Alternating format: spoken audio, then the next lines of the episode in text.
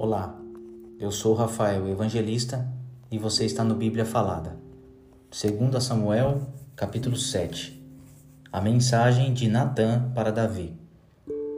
O rei Davi conseguiu controlar completamente o seu reino e o Senhor Deus o livrou de todos os seus inimigos.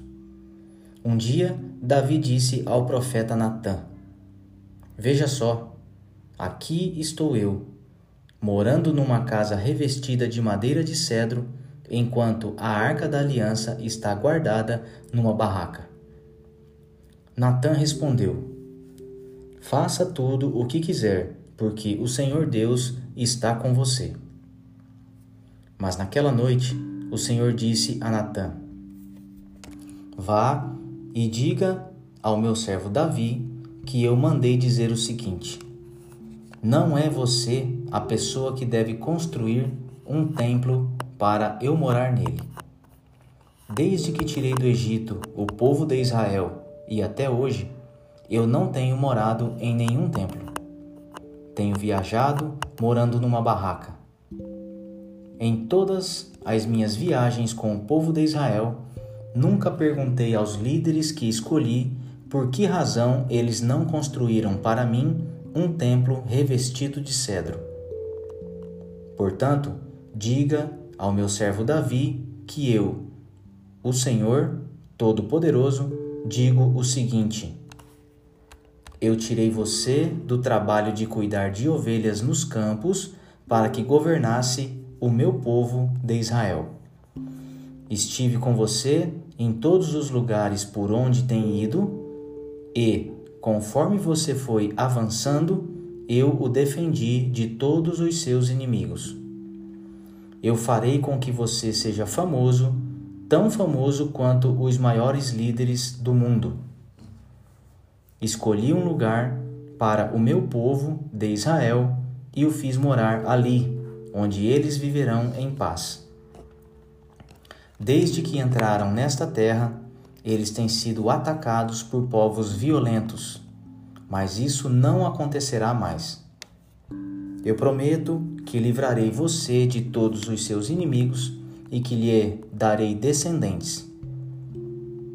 E quando você morrer e for sepultado ao lado dos seus antepassados, eu colocarei um dos seus filhos como rei e tornarei forte o reino dele. Será ele quem construirá um templo para mim, e eu farei com que os seus descendentes governem para sempre. Eu serei o pai dele, e ele será meu filho. Quando ele errar, eu o castigarei como um pai castiga seu filho.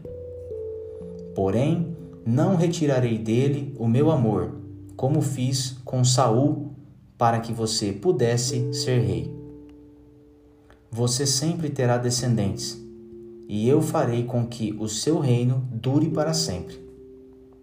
E a sua descendência real nunca terminará.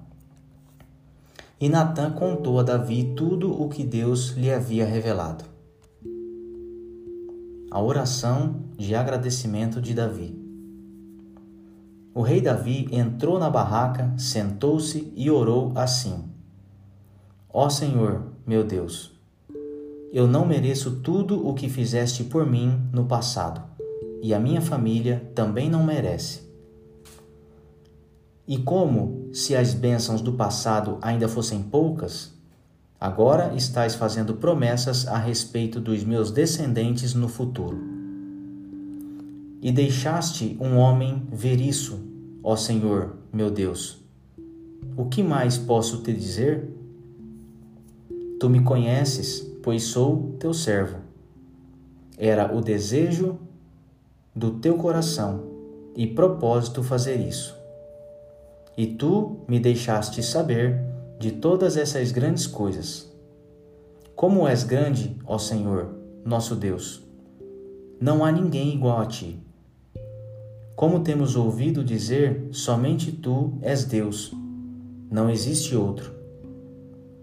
Não há nenhuma outra nação na terra como o teu povo de Israel, que libertaste para ser o teu próprio povo. Tu me tornaste famoso e fizeste grandes e maravilhosas coisas por eles. Tu libertaste o teu povo do Egito e expulsaste as outras nações e os seus deuses, conforme o teu povo ia avançando. Ó Senhor, tu fizeste com que o teu povo de Israel fosse teu para sempre e tornaste o seu Deus. E agora, ó Senhor, nosso Deus, confirma a promessa que fizeste a meu respeito e a respeito da minha família e cumpre o que disseste que ia acontecer. A tua fama será grande e para sempre as pessoas dirão: O Senhor Todo-Poderoso é o Deus de Israel. E tu farás com que sempre haja reis entre os meus descendentes. Senhor Todo-Poderoso, Deus de Israel, eu tenho coragem para te fazer esta oração, porque revelaste a mim, teu servo, que farás com que os meus descendentes sejam reis. E mais, tu, ó Senhor, me fizeste esta maravilhosa promessa, e as tuas promessas sempre se cumprem, porque tu és Deus. Eu te peço agora que abençoe os meus descendentes para que eles continuem a ter sempre a tua proteção.